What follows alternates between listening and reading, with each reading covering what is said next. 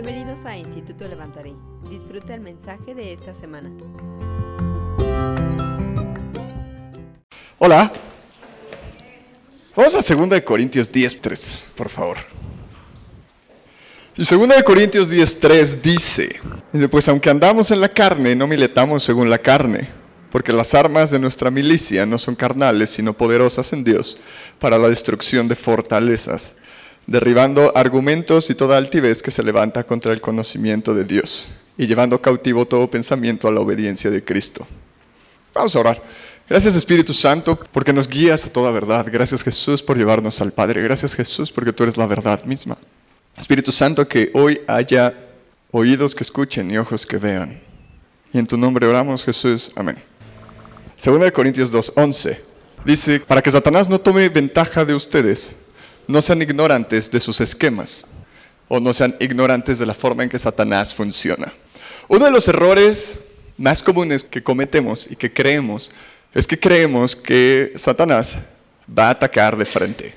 Ubicamos que como es el enemigo, todo lo que va a hacer va a ser claramente en nuestra contra o que va a tener acciones bastante obvias de que se está oponiendo a nosotros. Ese es uno de los errores más grandes que podemos cometer. Satanás no opera así.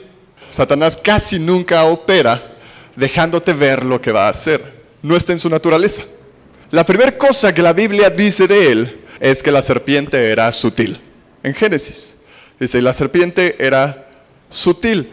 La característica principal de Satanás no es su poder, es su sutileza. Y es en su sutileza donde tenemos que tener cuidado. Es más peligroso Satanás en una iglesia hasta el fondo que alguien endemoniado gritando. Nos asusta más el segundo. hasta cantamos más duro.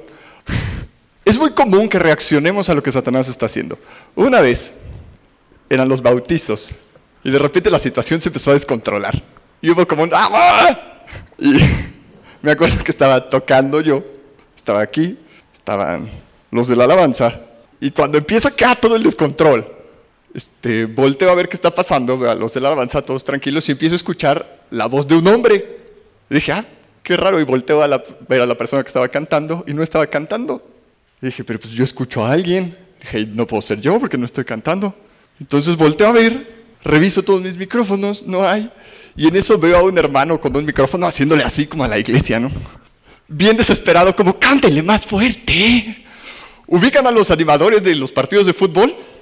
Así, él le hacía a la iglesia así, ¿no? Como, cántale, cántale. Y la iglesia cantando más fuerte, en pánico, porque había un endemoniado.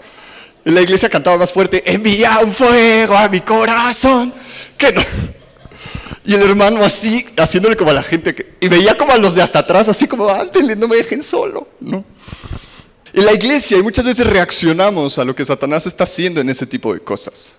Pero Satanás es muchísimo más peligroso cuando nadie lo ve. Ahí es donde debes de tener cuidado. Cuando Satanás es descarado en su confrontación, es porque es su último recurso. Cuando Satanás es descarado en la forma en que te confronta, cuando Satanás es descarado en derribar planes, derribar proyectos, en una oposición que claramente puedes ver, es cuando Satanás está usando su última carta, y la más débil que tiene. Pero cuando Satanás está escondido, cuando es sutil, es cuando el problema es más grande.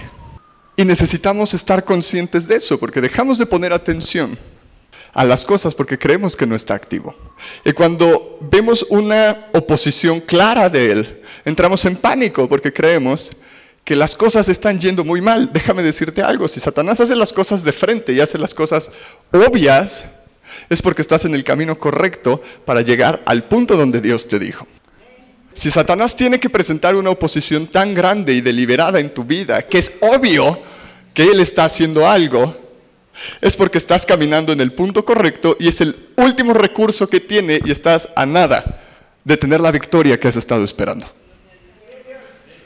Entonces cuando tengas este tipo de confrontación, no te desanimes, no estoy diciendo que sea fácil, Simplemente estoy diciendo, estás en el lugar correcto, estás haciendo las cosas correctas, sigue caminando al punto donde estabas caminando para tener lo que estabas orando y lo que estabas esperando. Entonces, tenemos esta cosa que Satanás es sutil, increíblemente sutil. Es tan sutil que dice la Biblia en Génesis que fuimos creados a la imagen y semejanza de Dios. De hecho, que brillábamos como Dios. La misma gloria de Dios había sido puesta en el hombre y la mujer. La palabra que usa para imagen y semejanza, una de ellas tiene que ver con gloria y la otra tiene que ver con mirar dos veces. Habíamos sido creados para que los animales voltearan a ver a Adán y fuera como, ah, lo vieran otra vez y, ah, no es, no es Dios, es Adán. Y así estábamos creados. Y estábamos creados tal como Dios. Y la serpiente fue tan sutil que lo que le ofreció a Eva es verse de la manera que ya se veía.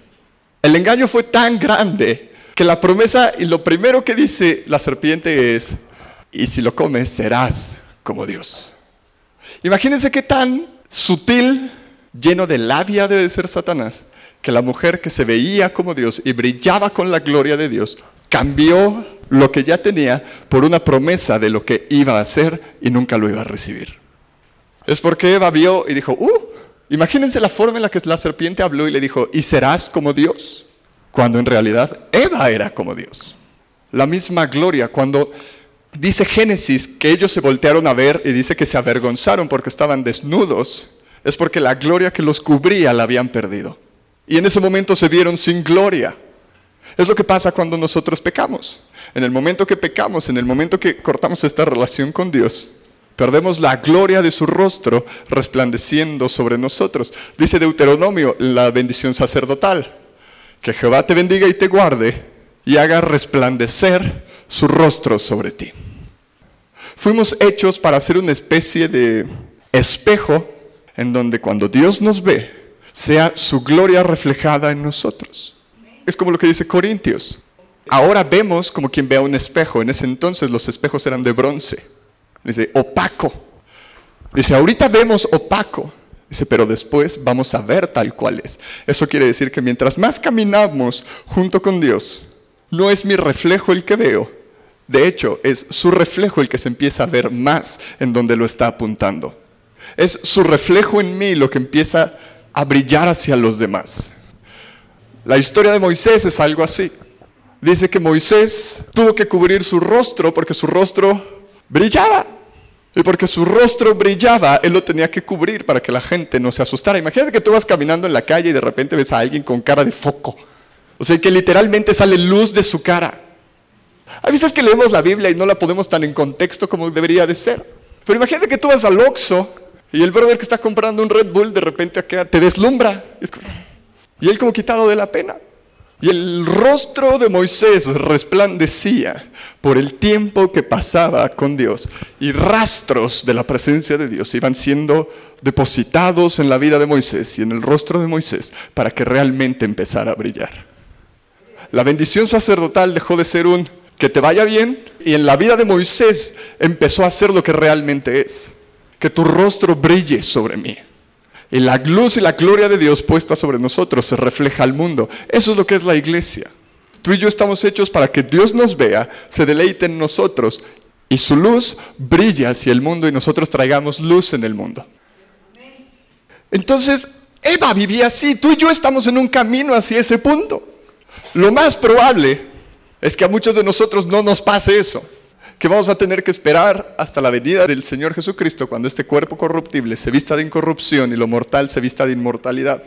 Y tengamos el cuerpo nuevo. Pero Moisés vivía en ese punto. Moisés vivía con el rostro resplandeciente. Eva vivía de esa manera. Y Satanás fue tan hábil que le dijo, imagínate que resplandecieras como Dios. Y Eva dijo, ay, imagínate que sí. Las armas de Satanás y la pelea que nosotros libramos está siempre en la mente. En el momento que se pasa la parte física, es que Satanás está así de perder. Pero mientras Satanás siga peleando acá, ahí es donde tenemos el problema. Y 2 de Corintios 10, dice, porque aunque caminamos en la carne, dice, nuestra pelea no es en la carne. La semana pasada te decía que hay tres palabras que el Nuevo Testamento usa para vida. Zoe, que es la vida eterna. Suke, que es la vida que tú y yo tenemos, pero también tiene que ver con la mente. Y hay una más, sarx, que tiene que ver con la carne. Esto es mi sarx. Pero cuando Pablo se refiere al hombre carnal es el hombre súquicos, el hombre que se guía con la mente. Cuando la Biblia dice que Jesús vino a poner su vida por nosotros, la Biblia nunca dice que Jesús vino a poner su cuerpo por nosotros. Dice que vino a poner su suke por nosotros. A someter sus pensamientos, su voluntad y todo para que tú y yo en Él podamos tener Zoe, vida eterna. Y Pablo está diciendo, porque es súper fácil confundirnos, Pablo está diciendo, tu pelea no es en la carne, tu pelea no es con esto, no es con el pedacito de 70 kilos que está enfrente de ti, de 1,94 de altura. No es eso, no estamos jugando box. Aunque estamos en este mundo, su pelea no es en este mundo, es en un mundo más arriba, es en un mundo que no se ve. La fe es eso que nos tiene anclado a un mundo que no vemos para poder librar problemas que sí vemos. La fe es nuestra ancla a un mundo que no vemos, a un mundo que no podemos ver. Y Pablo nos está diciendo, no se les olvide, y esto es súper fuerte, es, no se les olvide que su problema no es con las personas que tienen al lado. ¿Qué pasa cuando te hacen enojar en tu casa? Obviamente no piensas que es algo más, es el infame de mi esposo o la loca de mi esposa. No estoy casado, pero supongo que es algo así. Ajá, es el loco de mi papá, la histérica de mi hermana la chillona de mi hermana. Es que tengo dos, no era la misma de la que estaba hablando. Y nos olvidamos totalmente de lo que tenemos que pelear y en dónde es nuestra batalla y empezamos a pelear en un mundo que como no somos de este mundo, si peleamos con las armas de este mundo, los vamos a perder. Y Segunda de Corintios es la clave en cómo vamos a vencer muchas de nuestras ansiedades, muchas de nuestras depresiones y muchas de nuestras preocupaciones. Dice, porque aunque ustedes caminan en la carne, dice, su guerra no es en la carne. Porque las armas para nuestra guerra no son carnales, dice, pero son poderosas en Dios para derribar fortalezas. Te voy a hacer una pregunta. ¿Somos salvos o vamos siendo salvos? ¿Cuántos dicen que somos salvos? ¿Cuántos dicen que vamos siendo salvos? ¿Cuántos dicen no tengo idea de lo que preguntaste? Ok, la respuesta es sí. Sí, somos salvos y vamos siendo salvos. Nuestro espíritu, en el momento que tú y yo creemos en Jesús como nuestro Señor y Salvador, en ese momento nuestro espíritu es salvo. Pero ¿se acuerdan que somos tres partes? Y nuestra alma va siendo salva. No porque le falte poder a la salvación, pero porque hay cosas de nuestra alma que se acostumbró a hacer, por lo tanto necesita ir por un proceso de renovación, en el proceso de la renovación del espíritu de nuestra alma. Y es ese proceso en donde también Corintios lo llama, van siendo salvos. Entonces es en esta cosa con nuestra alma, es en este camino en nuestra alma, en donde tú y yo vamos siendo salvos, en donde el Espíritu Santo nos empieza a renovar. Y es en esta renovación en donde también tenemos que aprender a dejar nuestras ansiedades atrás. Y es algo súper difícil. Dejar las ansiedades y preocupaciones es algo súper, súper difícil, pero no imposible. Y estas cosas, patrones que nuestra alma tiene, Corintios lo define como fortalezas. Y también funciona para sanidad interior.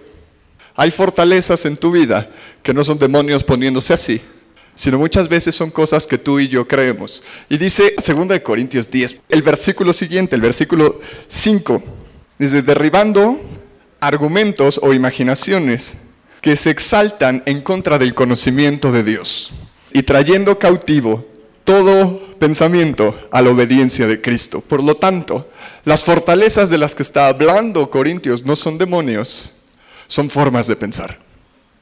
Y es en las formas de pensar en donde se gana o se pierde la batalla por nuestra mente.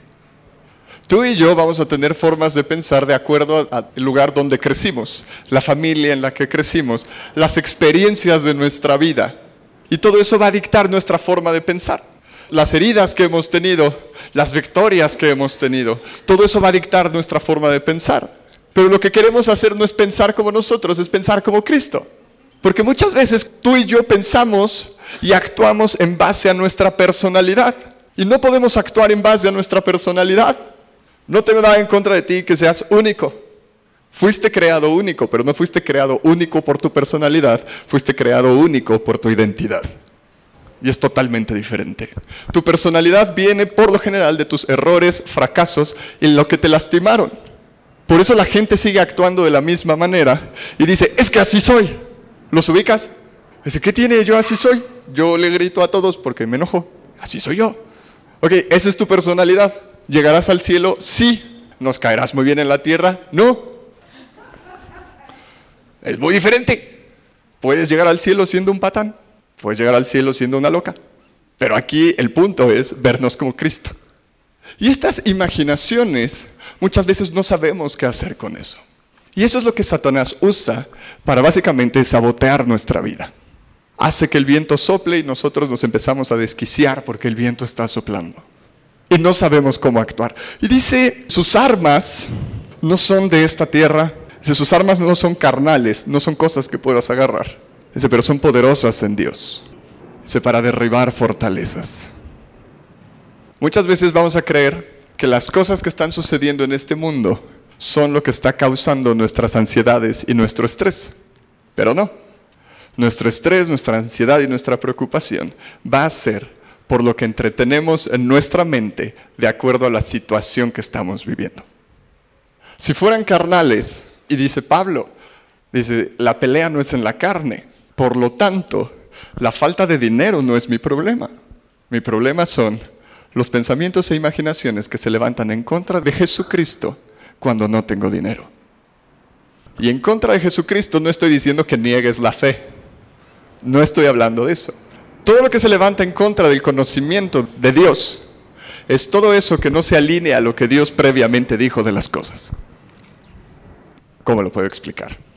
Cuando tú y yo estamos esperando una promesa, porque por lo general lo que nos estresa es el dinero, entonces hablemos de dinero.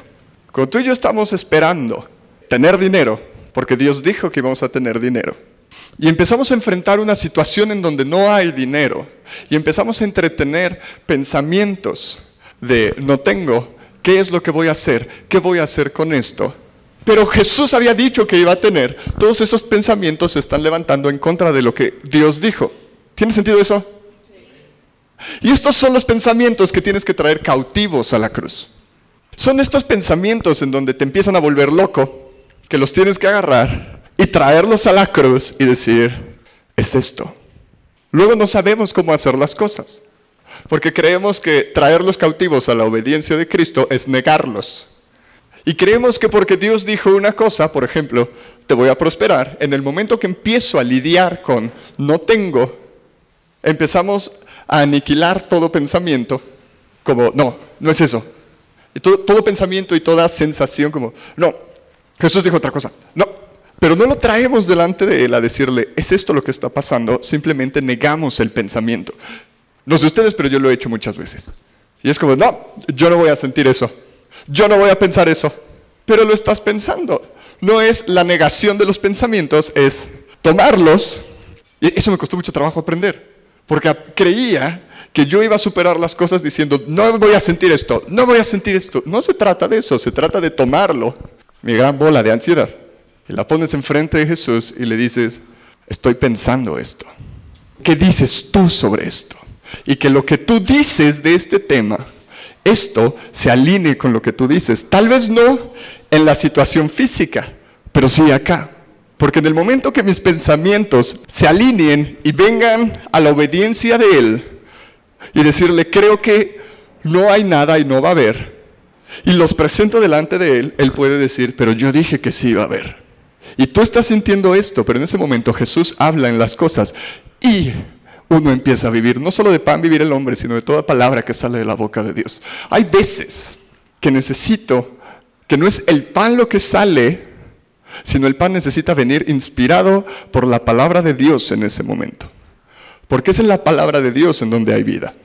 No solo es en, esto es lo que yo creo, es qué es lo que tú estás diciendo sobre esto, porque en el momento que tú hables sobre esto, tal vez no lo entienda, tal vez no tenga la más remota idea de qué está pasando, pero voy a poder descansar en eso, porque en lo que está muriendo dentro de mí, tú le vas a dar vida y tú le vas a dar fuerza. ¿Tiene sentido eso? Y esa es la forma en la que tú traes cautivos tus pensamientos, es tomándolos y diciendo, aquí están Jesús. No en negándolos para que Jesús no se enoje, sino en trayéndolos y diciéndole, aquí están mis pensamientos, tú haz algo con ellos. Y ahí los traes todos bajo la obediencia de Jesucristo. Isaías 26.3. Dice, porque tú guardarás en perfecta paz aquellos cuya mente permanece en ti, porque confían en ti.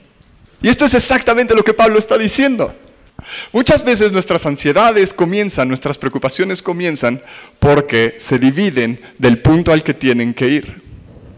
Nuestras ansiedades se dan porque dejamos que nuestra mente divague fuera de lo que es Jesús. Y no solo eso, que habite fuera de Jesús. Y tenemos un problema cuando nuestra mente empieza a habitar fuera de Jesús, porque es en donde perdemos nuestra paz. Cuando nuestra mente empieza a divagar sobre las posibles consecuencias de lo que vamos a vivir, es en donde perdemos nuestra paz. Y dice la Biblia, dice, tú guardas en perfecta paz aquellos cuya mente o pensamientos permanecen en ti, habitan en ti. Uno de los grandes problemas que tenemos es nuestra inhabilidad de cerrar los oídos a más cosas de las que tenemos que escuchar. La parábola del sembrador. Cuando el sembrador avienta la semilla, hay una semilla que cae en espinos. ¿Se acuerdan de esa parte? Pero se acuerdan que la semilla crece, pero después es ahogada. ¿Por qué? No porque la tierra no fuera fértil, sino porque había más de una semilla en la tierra y crecieron juntas. Y los espinos ahogaron a la semilla real. Cuando no podemos cerrar nuestros oídos a otras palabras que no son las que Jesús sembró, incluso la palabra de Dios va a ser ahogada. Tú y yo tenemos el potencial para matar la cosa más poderosa en el mundo, que es la palabra de Dios. El mundo fue formado por la palabra de Dios.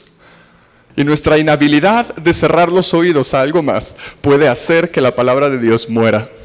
¿Te das cuenta lo fuerte que es eso? La cosa que creó el mundo, tú y yo tenemos la habilidad de hacerla crecer o de matarla. Y muchas veces tiene que ver con nuestra capacidad de seguir escuchando cosas que no fueron las que Dios habló. Y cuando tú y yo le damos oídos y habitamos en cosas que Dios no habló, la semilla que Él sembró va a morir. Si tú quieres vivir en perfecta paz, eso no quiere decir que tus circunstancias vayan a estar siempre bien. No se va a poder. Pero la perfecta paz de lo que habla Jesús es, incluso en medio de la tormenta, tú vas a poder dormir. Es cuando hay una tormenta y tus pensamientos, tu imaginación y todo sigue habitando en Jesús, en ese momento tú vas a poder conquistar tus ansiedades, tus preocupaciones, tu depresión y todo lo que en ese momento te está minando tu salud mental. Es en esa parte en donde nosotros tenemos que aprender a vivir. Hacer que nuestros pensamientos habiten en Jesús. Y por habitar no me refiero a, porque mucha gente hace eso, es, se siente mal y empieza a leer la Biblia. Y leen las cosas más raras del mundo. Empiezan a leer la genealogía. No tiene sentido. Es como de, ah, me duele la pierna. Sí, déjame sobo la mano. Dice, pero me sigue doliendo la pierna. Claro, porque no usaste lo que tenías que usar. Y es que mis pensamientos habiten en lo que Jesús está diciendo sobre la situación en ese momento para yo poder vivir en perfecta paz. Te voy a poner un ejemplo. La semana pasada te dije que las ansiedades, preocupaciones y cualquier cosa de estas no quiere decir que seas un mal cristiano. Tendemos a creer eso. A que como si yo soy cristiano, como si yo amo a Dios, puedo estar preocupado. ¿Jesús amaba al Padre? Claro, ¿Jesús alguna vez estuvo preocupado antes de entrar al jardín? La palabra que usa para describir a Jesús dice que Jesús estaba en agonía. Eso quiere decir, y la palabra que usa es que por dentro de él era como agua hirviendo. El Hijo de Dios viviendo así, sí, y no perdió su paz. Y si Jesús es muy grande, ubicas que llevó a tres de sus cuates a orar con él, que se nos quedaron dormidos. Y que Jesús dice, ni siquiera una hora pudieron orar. Mm, no me acuerdo qué libro es. Dice que se quedaron dormidos por el sueño, pero es Lucas el que dice, se quedan dormidos porque están muy tristes. Uno de los síntomas de la depresión es que te puedes quedar dormido y estás cansado. Los tres amigos de Jesús estaban deprimidos porque estaban a punto de perder a su mejor amigo. Por eso no pueden orar. Ven al amigo y es como de... Y no es que sean malos amigos, no es que sean una bola de perezosos, es que hay veces cuando estamos caminando en las cosas, cuando estamos viviendo cosas, nuestro cuerpo no responde de la misma manera que tiene que responder. ¿Lo has vivido? Y de repente, una de las características de la depresión son o haces demasiadas cosas o no haces nada. O te da insomnio o te da hiperinsomnio, que es uno es no poder dormir, el otro es duermes demasiado. Y ahí estos están demostrando que están yendo por una crisis de depresión, porque su mejor amigo está a punto de enfrentar el momento más caótico de su vida, sabe la verdad, sabe lo que tiene que hacer, ama al Padre, pero su ser dice que por dentro es como agua hirviendo. Y quiero que nos concentremos en una persona, Elías. Dice Santiago 5:17. Y Elías era un hombre sujeto a pasiones como las de ustedes. Qué curioso, ¿no? Y por lo general hay una cosa en la que no pensamos cuando escuchamos a Elías. Dice que Elías era un hombre con pasiones similares a las de ustedes. Hay otra versión que dice con una naturaleza como la de ustedes. Si leemos la Biblia y si leemos la vida de Elías, lo vemos resucitando gente. Creo que es la primera persona en el Antiguo Testamento que resucita a alguien. Y la única. No sé si Eliseo lo hizo, pero no había pasado. Haciendo más comida, llega y le dice a la, dice, dame de comer. Dice, dame de comer. Dice, me queda un puño de harina, un poquito de aceite y me voy a dejar morir. Porque no ha llovido por tu culpa. Dice, dame de comer. Y vemos que el Señor hace un milagro a través de Elías. Y vemos la vida de Elías. Y parece una vida llena de triunfos en su vida y en el ministerio.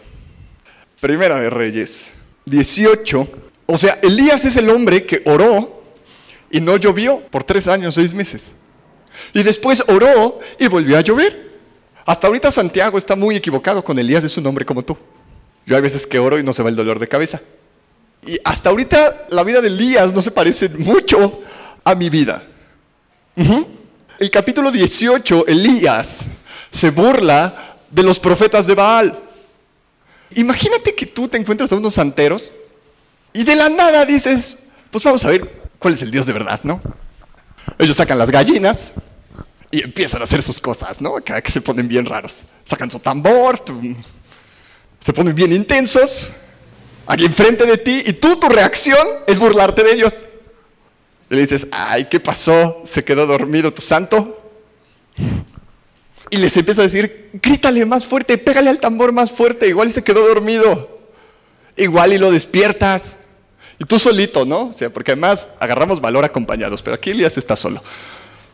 O sea, cuando sales de visión es más fácil porque hay un montón de gente como tú que está esperando que pase algo. Entonces si dices, ah, voy a profetizar en esa persona, sabes que hay 10 personas atrás de ti que seguro te van a seguir. Entonces termina el pobre musulmán así, y 10 cristianos al lado de él, así de, no, sí. Y es bien divertido, pero aquí Elías está solo y se está burlando de 500 personas. Entonces está Elías y le empieza a decir de cosas hasta que se harta. Dice, bueno, ya no llovió, ¿no? Vean cuánta gallina mataron. Perdón, si fueron santeros. Dice, ya se cortaron. Dice, y no pasó nada. Y Elías dice, ¿qué era? Hacer llover, ¿no? Ok. Y le dice a la gente, hazme un hoyo aquí. Pone un buey en medio. Dice, hazme un hoyo. Están en tiempo de sequía y dice Elías, échale agua. Si de Elías ves que no hay agua, o sea, échale agua. Una, otra. Dos, otra. Tres, otra. Cuatro, otra. Y ahí está eso moviéndose. Y Elías de la nada, ora y llueve fuego del cielo, ¿no? Y consume el sacrificio, y no solo el sacrificio, el agua. Imagínate el momento, ¿no? O sea, no se aventó como una noche de oración, no venía de ayunar, no se aventó todas las cosas que muchas veces hacemos para que Dios nos quite el dolor de cabeza. Y llega Elías y dice, Señor, te necesitamos. cae fuego, se prende eso, Elías se viene arriba y le dice a los otros, agarren a estos 500 y vamos a matarlos. O sea, así, eso no lo vi venir. ok. Y la gente no dice nada, la gente dice, suena como un muy buen plan. ¿Por qué no matar a 500 sacerdotes? Y los matan. Pequeño problema. En ese momento había una vieja loca que estaba casada con el rey. Estaba loca, estaba desquiciada. ¿Saben quién es Erdogan? ¿Saben quién es Kim Jong-lee, el presidente de Corea del Norte? Imagínense ese brother es mujer, que, se enoja con Trump y dice, ah, pues guerra nuclear. Entonces, tranquilo, contrólate, no tienes que destruir al mundo cuando duermes mal. Y este brother acá, el norcoreano, se despierta con ganas y dice, eh, voy a probar mis armas nucleares. Imagínate eso en esta señora. Esta señora que auspiciaba a los 500 sacerdotes que Elías acaba de tener la grandiosa idea de matarlos. Que además Dios no le dijo, se le ocurrió a él. Y le manda un recado a la señora y le dice, ay de mí si mañana a esta hora no estás igual que ellos. Lo más lógico de pensar es, hey, acabas de hacer llover fuego del cielo, que llueva fuego sobre ella. Ajá. Es, Elías, tú que eres un gran siervo de Dios. Dice 1 Reyes 19, 1. Y el 2 dice, y Jezabel envió un mensajero a Elías diciendo, que me hagan así los dioses y más, si no hago tu vida como la de uno de ellos, para mañana a esta hora. Ok, hiciste enojar a la persona que no tenías que hacer enojar. De todas las personas en el mundo en ese momento, había una que no tenías que haber hecho enojar. Esta. Y fue a la única que hiciste enojar. La única. Ni siquiera su esposo, ¿no? Ni siquiera el rey. Es ella.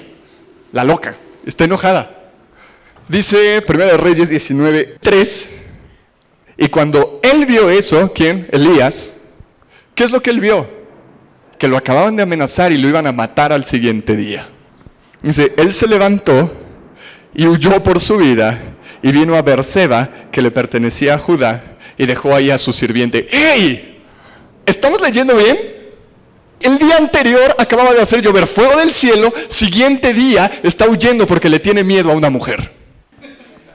Claro, o sea, claro. Con, estas actitudes, aunque fuera un niño de seis años. Pero ¿qué pasó con el gran hombre que acababa de matar 500 personas? ¿Qué pasó con el gran hombre que su oración Dios escuchó?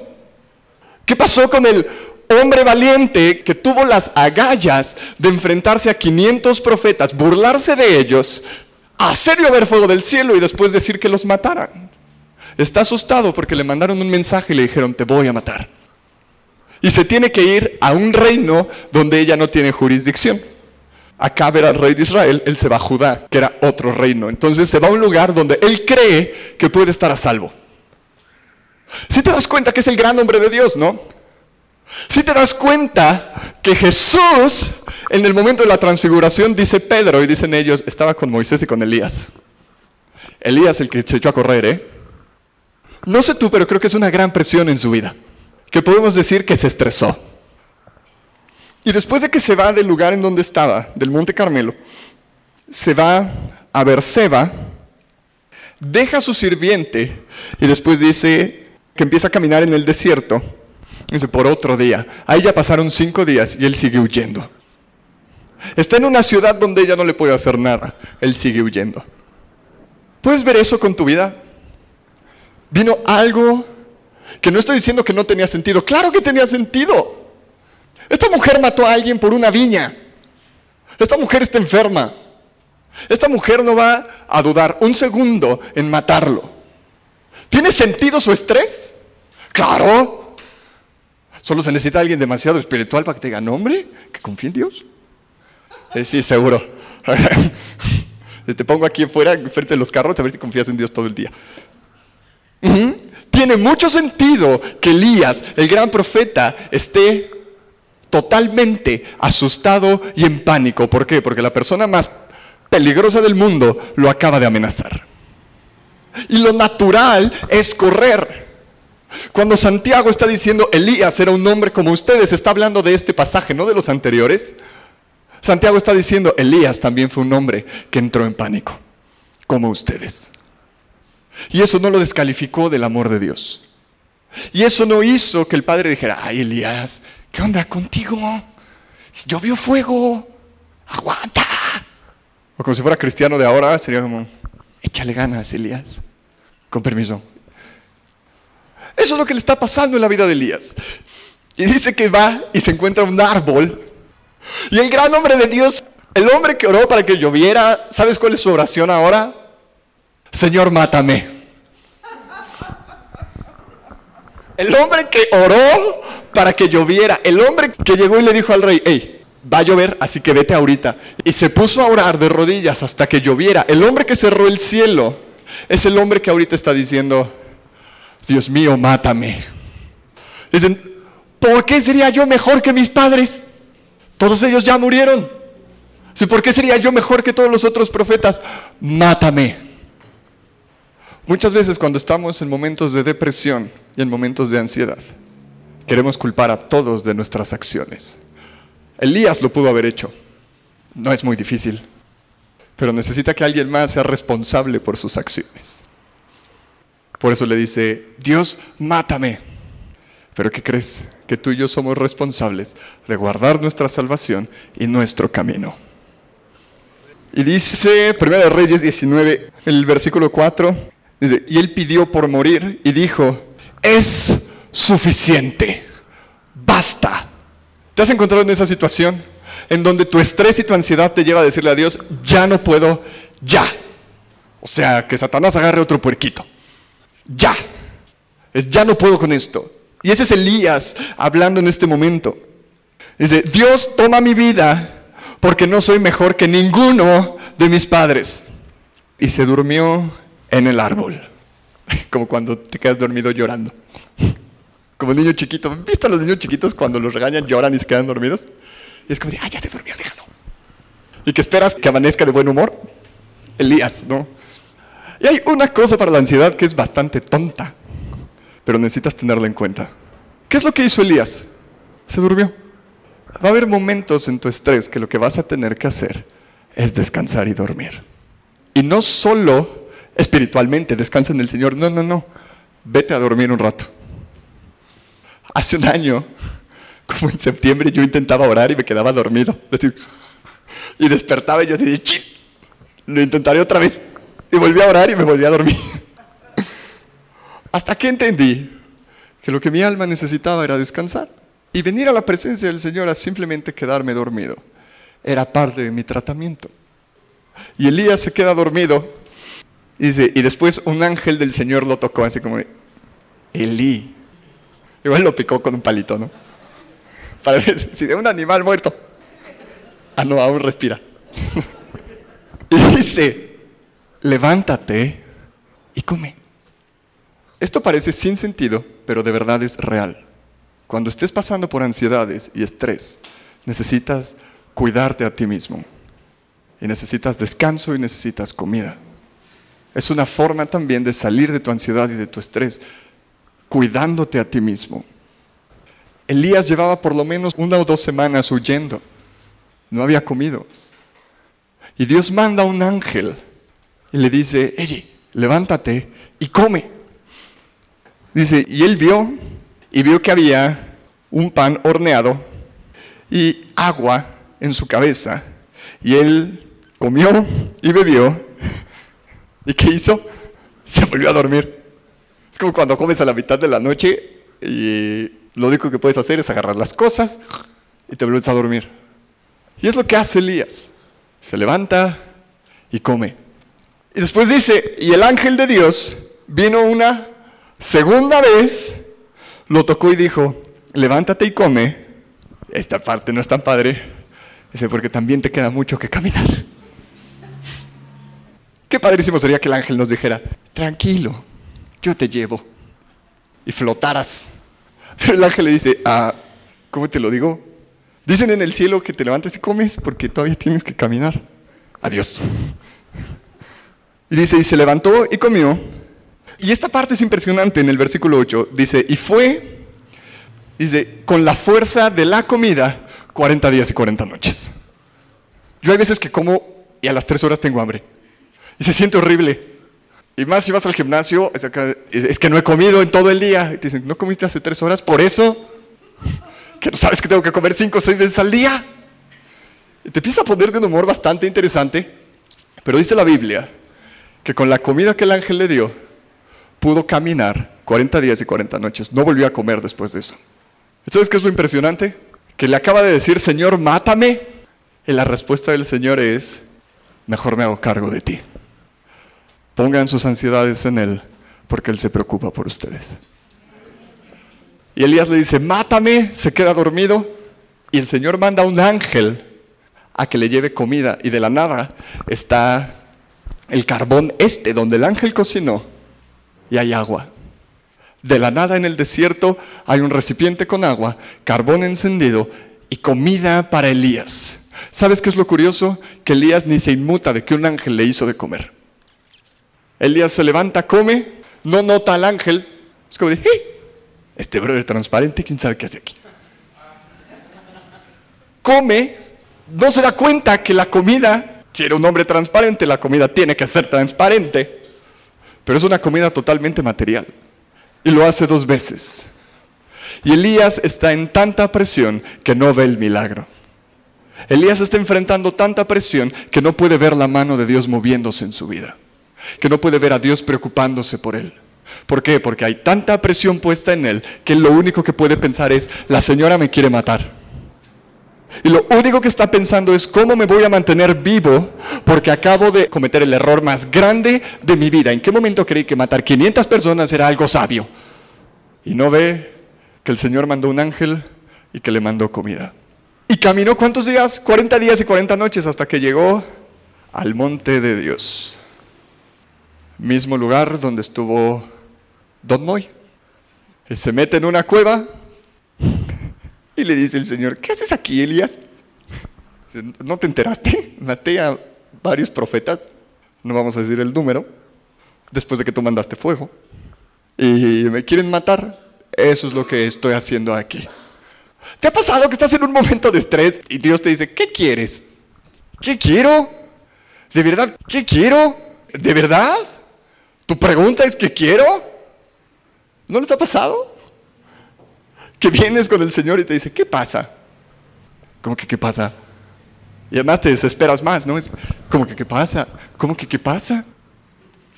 Llega aquí a la presencia de Dios y le dice, ¿qué necesitas, Eli?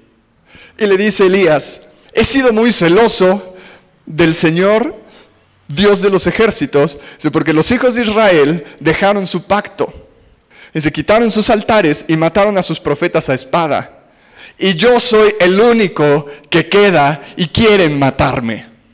¿Es real eso? No del todo. Se dan cuenta que evitó la parte que él hizo, ¿no? En ningún momento dijo, ah, y maté a varias personas. Incité al pueblo. No, es como, ellos me hicieron eso. Y estoy en un problema porque me quieren matar, porque yo te defendí a ti. Y dice que el Señor pasó enfrente de él, en la montaña, con un viento recio que destruyó los montes y las rocas delante de él. Dice, pero el Señor no estaba en el viento. Dice que después hubo un terremoto y después del terremoto hubo un fuego y en ninguno de esos pudo encontrar a Dios. Qué curioso, ¿no? Que acaba de, explotar varias montañas y tú así de, ¿quién sabe? Hay un terremoto y es como, ¿quién sabe por qué? Se empieza a incendiar algo y dice, ¡eh! ¿quién sabe qué está pasando hoy en el desierto? Mal día para venir. si tan solo Dios se presentara. Y dice, después hubo un silbo apacible, una pequeña voz. Y Dios estaba en la pequeña voz. Porque es en donde tú y yo callamos nuestros pensamientos, callamos nuestra mente, callamos nuestras emociones y Dios empieza a hablar. Y hasta que Elías no estuvo en un punto para poder escuchar, hasta que no cayó a sus emociones, es cuando Dios empieza a hablar. Y le dice, ¿qué haces aquí, Elías? Y Elías le vuelve a repetir lo mismo. Fui celoso por ti, te dejaron, mataron a todos, soy el único que queda y ahora me quieren matar. Antes de eso el Señor le responde, eso no es cierto, Elías tengo siete mil más como tú que no me van a abandonar. Pero el estrés está haciendo a Elías no ver las cosas como son. La ansiedad y el estrés llevó a Elías a este punto a no reconocer el milagro en la aparición de un ángel, a no reconocer la provisión milagrosa y a no reconocer que dos comidas le duraron y le dieron fuerza para 40 días y 40 noches sin volver a comer y sin descansar. Y caminó 40 días y 40 noches con dos comidas. Incluso en tus momentos más difíciles, Dios te va a proveer de las cosas que necesitas para llegar a tu siguiente lugar. Tal vez no sea el lugar en donde tienes que estar, pero Dios va a proveer todo para que puedas llegar al lugar donde tienes que llegar para de ahí volver a partir. Elías no estaba viendo absolutamente nada de las cosas como eran. Elías no estaba viendo que había siete mil más de él, que Dios había mandado a un ángel para cuidarlo porque se preocupaba por él. Elías no estaba viendo que Dios lo había alimentado de la nada. Hay una cosa bastante común y es el sentimiento de soledad en la ansiedad. Te sientes solo y que nadie te va a sacar. Y es lo que le pasa a Elías y le dice, estoy solo. Nadie se preocupa por mí. Si tú escucharas eso de Elías, después de la historia, ¿qué le dirías? Es como, claro que se preocupa por ti. Mandó un ángel, te dio comida. Y cuando el padre le dice, ¿qué quieres, Elías? ¿Qué necesitas? Elías dice todas las cosas que no están yendo bien en lugar de decir las cosas que necesita. ¿Qué es lo que Elías necesita en ese momento? Sentir que no lo van a matar. Pero Elías se queda concentrado en las cosas que le pasaron, que lo llevaron a ese punto. Muchas veces nuestra ansiedad nos sigue dominando porque seguimos viendo las cosas que nos llevaron hasta ese punto. Y eso nos impide ver las cosas que tenemos que ver.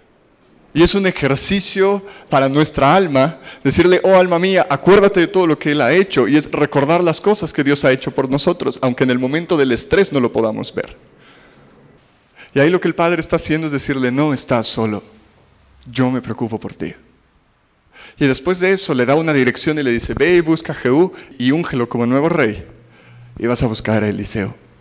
Él va a ser el nuevo profeta. Y no es porque Dios esté enojado es porque cuando tú estás viviendo en depresión y en ansiedad, necesitas cosas que te saquen de ahí. Y una de las cosas que es es hacer cosas nuevas. Y lo manda por un camino diferente a buscarlos. Porque el Señor nunca te va a hacer pasar por tu ansiedad y las cosas que te crean ansiedad otra vez. Y le manda un rumbo diferente para seguir su vida. No le dijo, ve y busca a Jezabel y dile que no. Es, hey, vamos para acá. Dios nunca va a operar en tu vida con tortura. Dios nunca te va a cansar emocionalmente. Es todo lo contrario. Daniel 7:25 dice, y en los últimos días se levantarán en contra del Altísimo. Y hay una palabra que usa y es, y los va a cansar. Está hablando del anticristo. Pero la palabra que usa y lo que Satanás usa, déjate lo leo. Vamos a Daniel, por favor. Y con esto voy a acabar. Y Daniel 7:25 dice, y hablará palabras contra el Altísimo, y a los santos del Altísimo quebrantará. La palabra quebrantará viene de los cansará, y es los agotará mentalmente. Esa palabra significa literalmente cansar mentalmente. Satanás te va a llevar todas las batallas a pelearlas mentalmente y aislarte de la gente para dejarte solo y en ese momento poder quemarte. Dios no opera en ansiedades, Dios no opera en torturas, Dios no opera a través de depresiones. No es la forma en la que Dios trabaja. No es que Dios te quiera hacer entender algo, por eso te está mandando la ansiedad o la preocupación. Te puede sacar de ahí habiendo aprendido algo, pero no quiere decir que Él te puso en ese momento. ¿Se acuerdan de la historia de Job? No sé cómo en ese momento no le dijeron a Dios, no digas nada. Porque dice que está Satanás y le, dice, ¿qué haces? Dice, aquí, dando vueltas en la tierra viendo a quién molestar. Y le dice Dios, ah, has considerado a mi siervo Job. ¿Qué te pasa? gracias, pero no, no me voluntarías para eso. Si dicen, ah, has considerado darle 100 millones de dólares a alguien, ah, voluntaréame Dios. Pero si está el demonio, no le digas, ¿qué haces aquí viendo a quién molesto? ¿Has considerado a Jesús Cano? No. Claramente no es la respuesta. No. Y lo que Dios hace es, dice, ah, ¿has visto a mi siervo Job? Y la respuesta de Satanás es impresionante y le dice, ja. dice, claro que te bendice, dice, porque hay un cerco de fuego alrededor de él. ¿Por qué Satanás sabía que había un cerco de fuego alrededor de Job? Porque ya lo había intentado golpear y no había podido. En el cielo se pelean batallas y lo único que tú ves aquí es la mínima parte de lo que Dios te ha salvado. Las peleas que tú tengas en este mundo son la mínima parte y no se comparan en nada con lo que Dios ya te salvó y en los cielos ya te salvaron. Por eso Satanás sabía de Job. Por eso le dice, ¿cómo no te va a bendecir si hay un cerco de fuego alrededor de él y no le puedo hacer nada? Es claro, porque ya lo intentó, el infame. Las peleas que tú veas en este mundo no se comparan con las peleas que Dios ya ganó por ti. Porque el hombre que está sentado al lado del trono, ese hombre que es increíblemente dulce y amoroso, dice el Salmo 110, que apila cadáveres de sus enemigos y apila cadáveres de los espíritus que te han querido tocar. Si tienes que descansar en algo, descansa en que el Jesús que peleó con la muerte y le ganó, es el Jesús que sigue matando a tus enemigos y apilando los cadáveres de tus enemigos y levanta todos los días su cara victorioso. Si tú estás pasando por un momento de estrés, ansiedad o preocupación, o has estado ahí o vas a estar ahí, ten herramientas para salir de ahí. Y vamos a seguir hablando de eso porque creo que es importante. Y una de ellas, como lo decía la semana pasada, es nunca creas lo que estás viendo. Nunca creas lo que estás viendo, lo que tus sentidos te están diciendo. Si necesitas que te recuerden qué ha hecho Dios por ti, ve y pide a la gente que ha vivido contigo, que ha caminado contigo, que te repita los milagros que Dios ha hecho en tu vida. Pero no creas en ningún momento tu circunstancia, porque tu circunstancia va a ser alterada por el nivel de estrés en el que vives. Elías no vio un ángel. Bueno, sí lo vio, pero no le importó un ángel. Elías vivió de una comida por 40 días y 40 noches y tuvo fuerza. Y tampoco lo vio. Elías creía que estaba solo. Y el padre le dice, tengo siete mil como tú, que nunca van a doblar su rodilla. No estás solo. Le importas al Padre e incluso en tu peor momento el Padre ha estado ahí. Dice, cuando ande en el valle de sombra de muerte no temerá mi corazón porque tú estarás conmigo. Tienes que caminar muchas veces por ese valle, pero puedes saber algo, que Él va caminando contigo. Dicen los estudiosos de la Biblia, bueno, el Salmo 22 es el Salmo de la crucifixión, el Salmo 24 es el Salmo de la resurrección, el 23, ¿qué será? El Salmo cuando Jesús está enterrado. Y Jesús enterrado dice, Jehová es mi pastor, nada me falta. Y aunque ande en el valle de sombra y de muerte, no temerá mi corazón, porque tú estás conmigo. Incluso en la muerte Jesús se paró en fe y dijo, aunque tenga que caminar tres días por aquí, Él sigue conmigo. Vamos a orar. Padre, gracias por tu amor. Gracias porque te preocupas por nosotros. Perdónanos por no entender lo que estás haciendo y dudar de quién eres. Si tú has estado en ese punto y no has visto lo que Dios está haciendo en tu vida, o lo que ha hecho, y has perdido confianza en Él, ¿qué te parece que ahorita cambias las cosas? La palabra arrepentimiento significa cambiar de forma de pensar. No significa sentirse mal, significa cambiar de forma de pensar. Si tú has estado en un punto en donde no has visto o no has querido ver los milagros que Dios ha hecho, en donde has creído que te abandonó, ¿qué tal que te arrepientes por eso? ¿Qué tal que cambias tu forma de pensar por haber pensado de esa manera? Y ahí en donde estás, dile, Jesús, perdóname. Perdóname por haberme negado a ver lo que estabas haciendo y juzgarte basado en mis circunstancias, no basado en quién eres.